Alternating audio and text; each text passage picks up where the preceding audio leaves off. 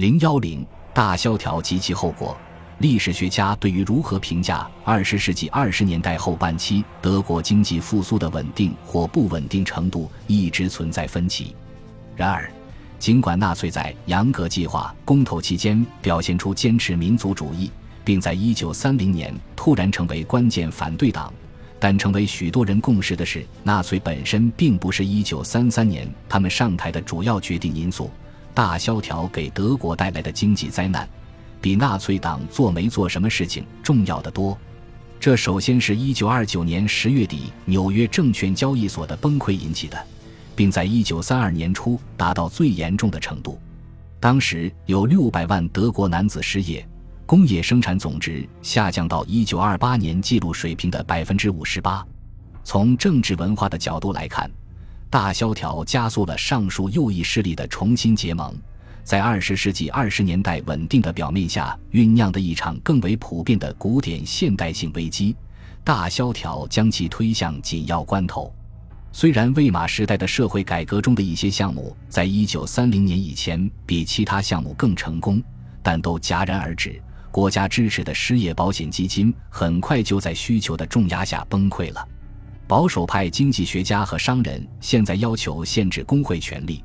认为工人的工资在经济繁荣时期太高了。面对自1924年以来食品价格持续下跌的局面，1929年经济紧缩更是之雪上加霜。农业专家预测，除非采取激进措施，增加关税保护或政府补贴，再或者结合两种措施，否则农业部门将很快崩溃。教会和政治领袖，甚至一些工会老板联合起来反对所谓的“双转”，即将自私的已婚妇女留在工作岗位上，而不是让他们回到家中为男性或单身女性让路。最终，一九三二年五月，国会通过了一项允许解雇在政府就业的已婚妇女的法案。随着魏玛时期高等教育机会的增加，人们也开始呼吁寻找新的解决方案。以解决预测者提出的可能成为过剩的一代的问题。反犹太主义学生团体很快加入了这场辩论，他们寻求更直接的方式来提高自己的社会地位。办法是对上大学的犹太人人数加以限制。与此同时，左翼人士加紧了他们针对废除刑法典第二百一十八条禁止堕胎的规定的长期运动。在此过程中，他们将妇女的生殖权利作为阶级斗争和改善普通工人生活斗争的一部分。为了影响政府的政策，许多非政治性专家也提出了激进的削减福利法案的新方法，例如通过推行有遗传病的患者自愿绝育的方案，将城市长期失业者重新安置到农村土地安置点，以及为失业青年建立新的劳动服务计划。除了反对双转运动的部分例外，很少有迹象表明保守派希望回到一九一四年以前。一些人把危机本身视为一种创造力，尤其是那些预言社会革命的发生和资本主义终结的共产党人，以及鼓吹民族革命以及进化性暴力和行动的新政治的国家社会主义者。民主价值观也被体制本身的支持者大大削弱了。早在一九三零年三月二十七日，赫尔曼·穆勒领导的大联合政府因未能就未来失业福利水平达成妥协而垮台之前，联合政府中的中间党派和中右翼政党曾计划组建一个新的少数党政府，由同样的紧急状态下总统权力做支撑。兴登堡听从了他的军事和文职顾问圈子里的反共和分子的建议。拒绝把紧急状态下总统权力交给穆勒，后者的继任总理，保守派天主教中央党政治家海因里希·布鲁宁决定，无论有没有国会多数人的支持，都要大幅削减公共开支。但在这样做的过程中，他使自己变得越来越依赖兴登堡的恩宠，导致了议会统治的实际终止，取而代之的是更专制的总统政府。新的政治气候使得纳粹受益，他们在一九三零年九月的选举中取得了第一次全国性的重大突破。选举是在新登堡下令一九二八年议会提前解散时举行的。新登堡的目的是为布鲁宁削减预算赢得某种多数人的赞同，但这是注定会失败的。相比之下，社会民主党、德国国家人民党和较小的中间党派发现自己在不同的时间和不同的问题上都陷入了尴尬的境地，不得不在国会为布鲁宁的经济措施提供战术支持，结果信誉扫地。事实上，唯一能在一九三零年九月增加选票份额的政党是共产党，尽管该党比纳粹温和得多。与此同时，由于国会代表未能尊重选民的反紧缩裁定，在没有任何其他可行方案可供选择的情况下，继续容忍布鲁宁的少数派政府，议会体制变得更加声名狼藉。当在特定情况下不能再容忍时，兴登堡只是根据宪法第四十八条宣布停止立法，从而回避了议会批准的需要。事实上，国会议员们聚集在一起的次数越来越少，开会的次数从一九三零年的九十四次减少到一九三一年的四十二次，到了一九三二年只开会十三次。政治争论现在从议会转移到了街头，身着制服的对立派们，如冲锋队、钢盔队。国旗队和共产主义红色阵线战斗者联盟之间的武装冲突时有发生，特别是在选举期间。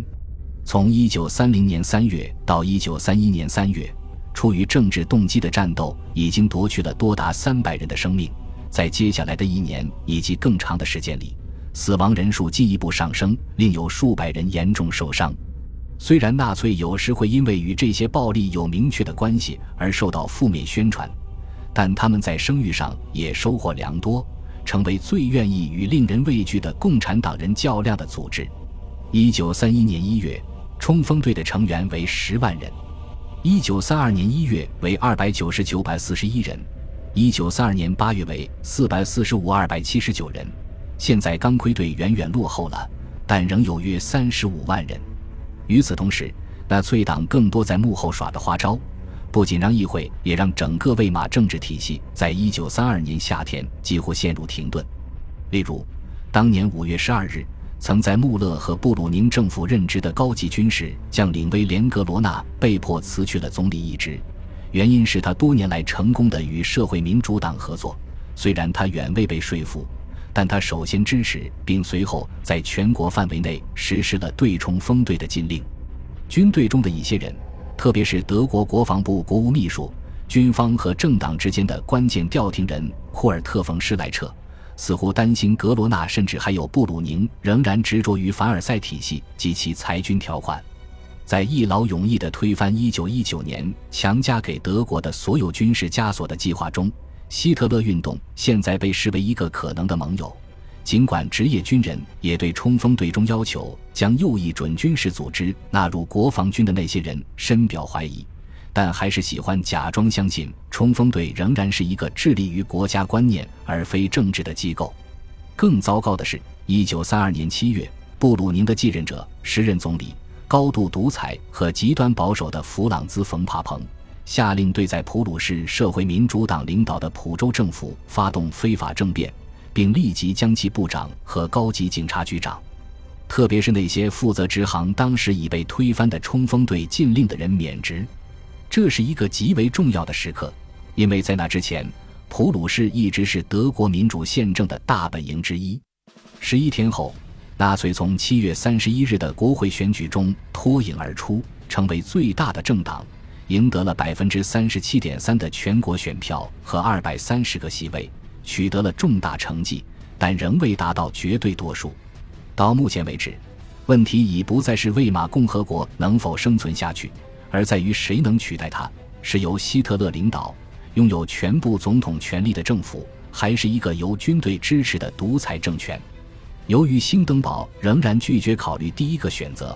而希特勒在一九三二年八月被提议担任帕彭领导的政府的副总理时，拒绝了第二个选择。所以，德国政府继续陷于瘫痪状态。军队方面对帕彭内阁口头支持德国重整军备做出了积极回应，却与施莱彻提出的计划保持了距离。施莱彻曾让自己担任帕彭政府的国防部长，招募冲锋队成员加入由政府支持的新民兵组织，接受未具体说明的军事化培训。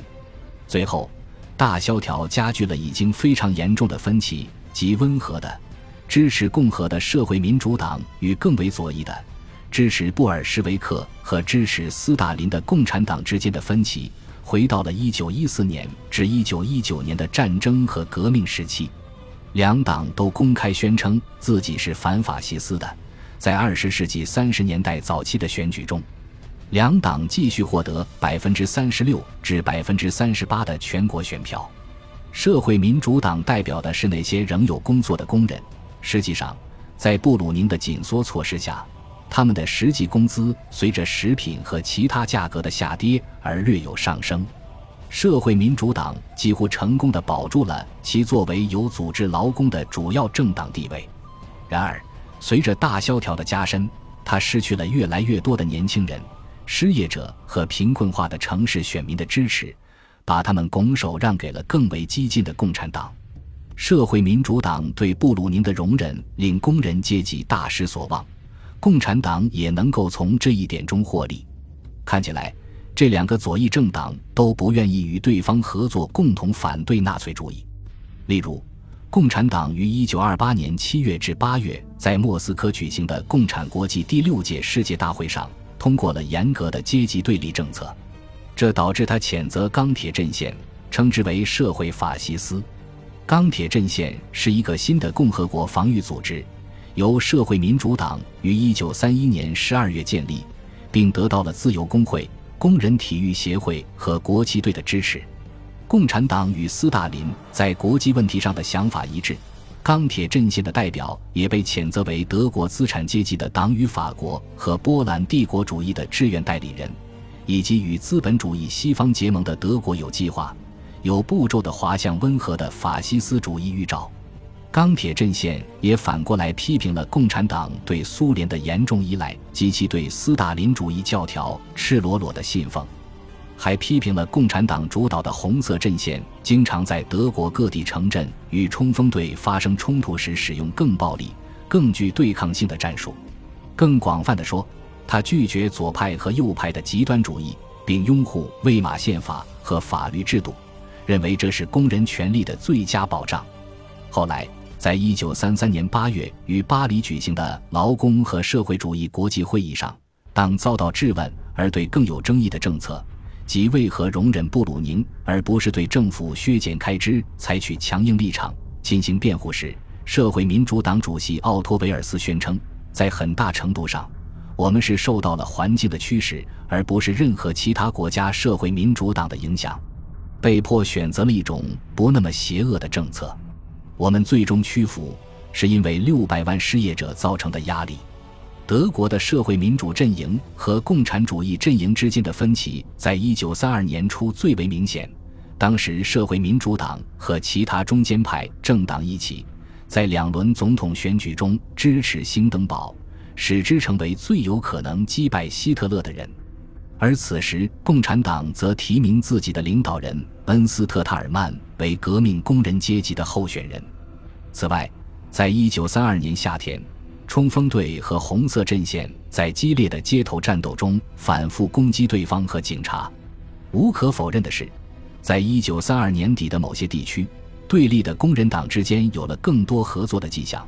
包括试图建立一个共同的反对法西斯主义的无产阶级阵线。有一种观点认为，